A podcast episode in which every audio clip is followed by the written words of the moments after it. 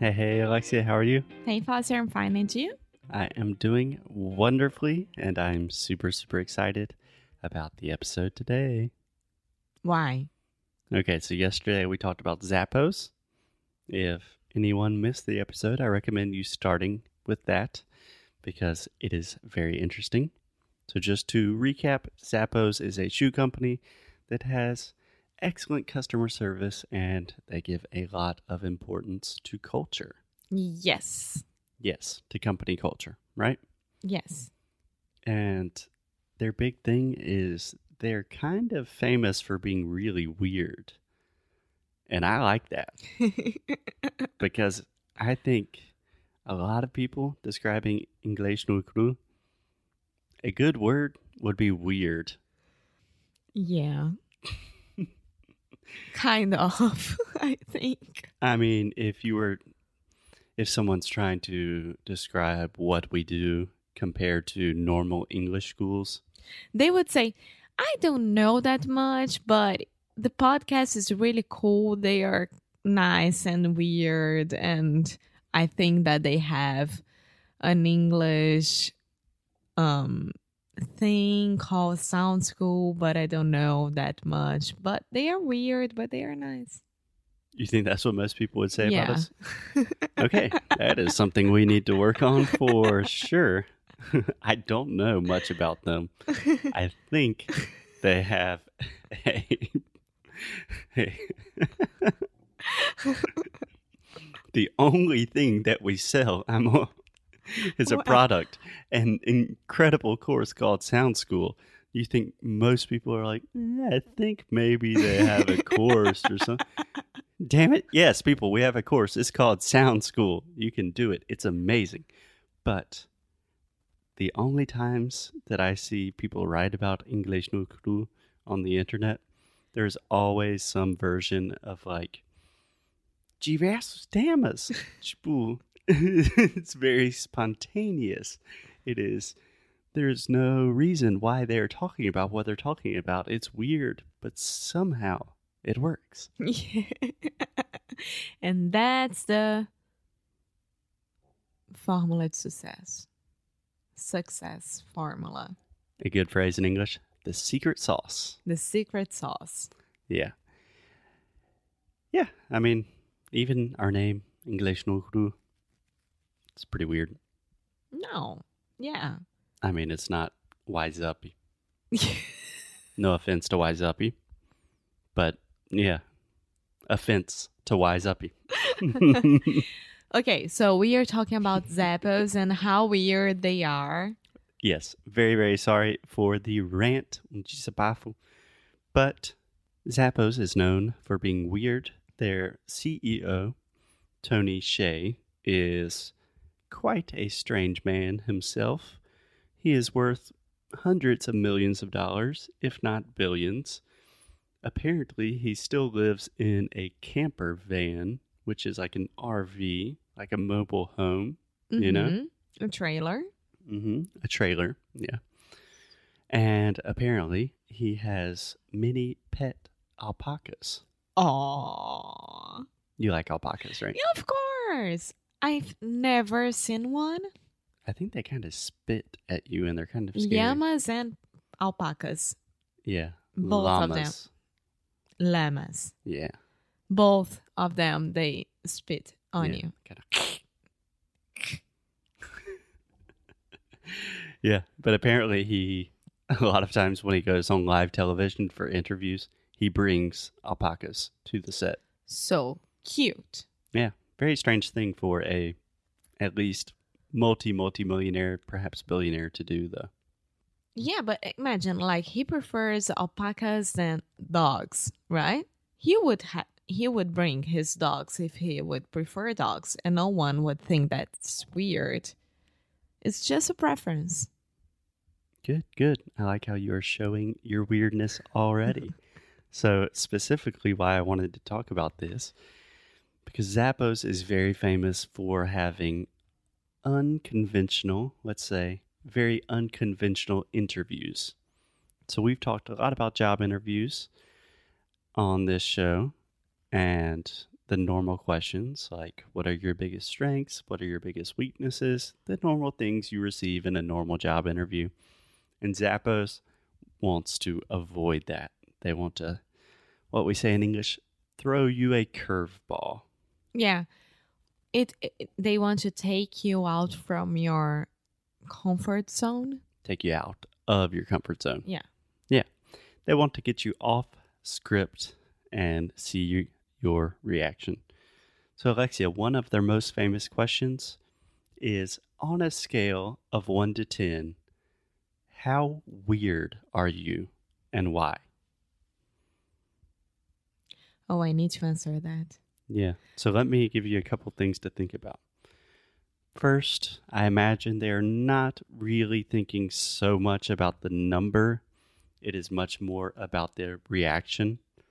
But if they're giving you a scale of 1 to 10, you have to imagine that 1 is you are saying, I'm not weird at all, I'm completely normal.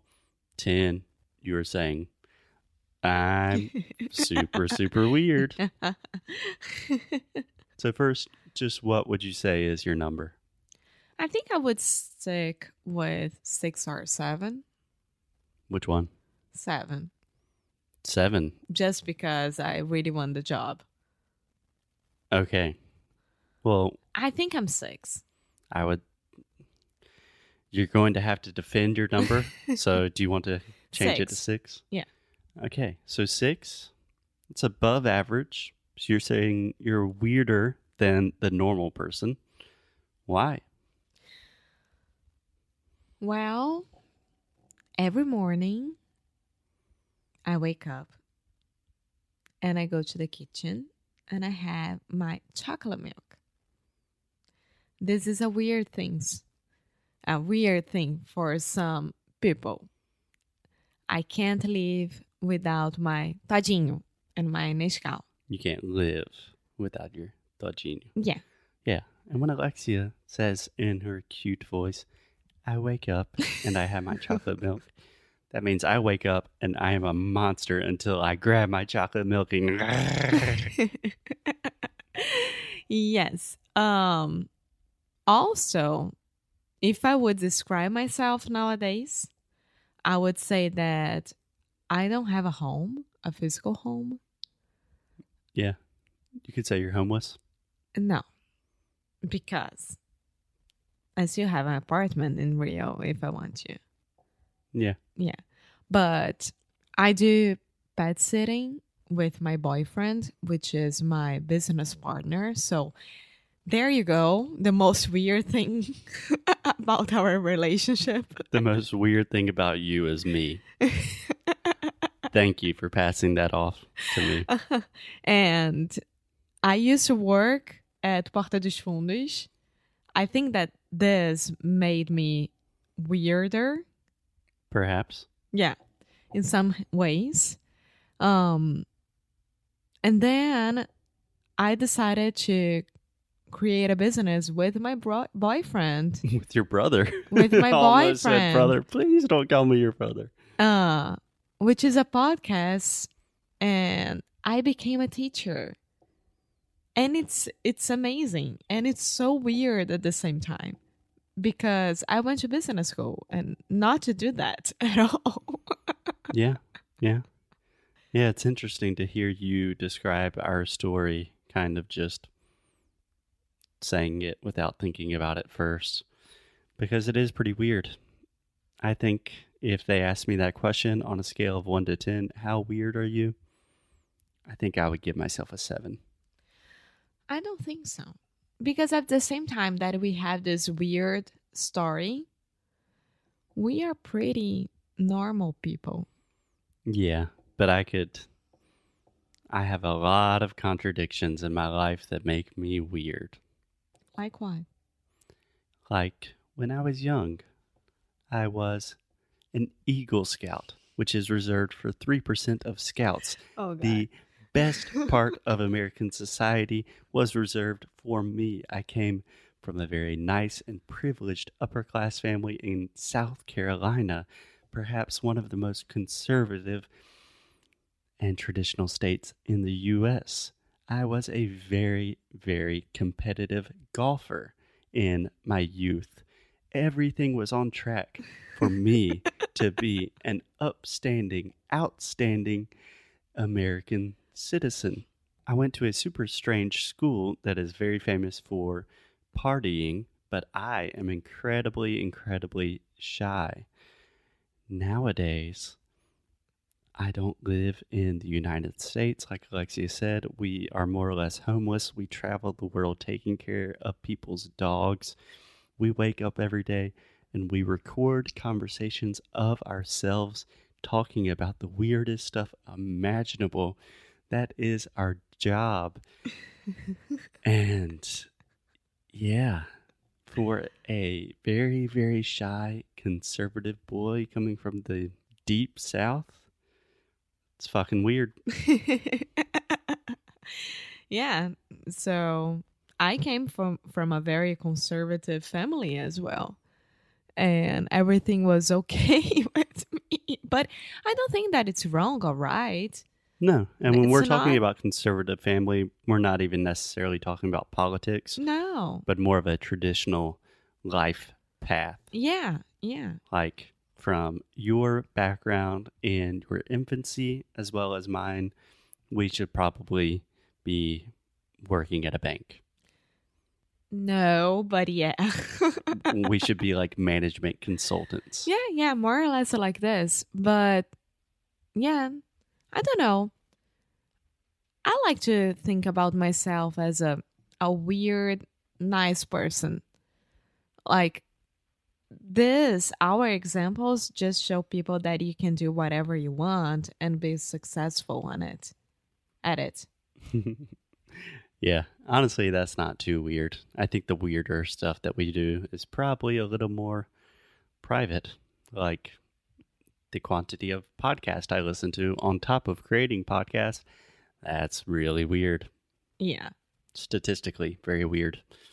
Anyway, I am always a big fan of the weirdos. I think you should be weird. I think you should follow Zappo's example and think about this question because it's a great question. Yes, it is. So I think that we already like convinced people to go and take a look at Zappos. Yeah. And I'm really happy about it. And I wish they shipped to Brazil. Maybe one day Zappos. Until it's then, Amazon. So Yeah. Until then, please embrace your inner weirdo, and we will talk to you guys tomorrow. bye.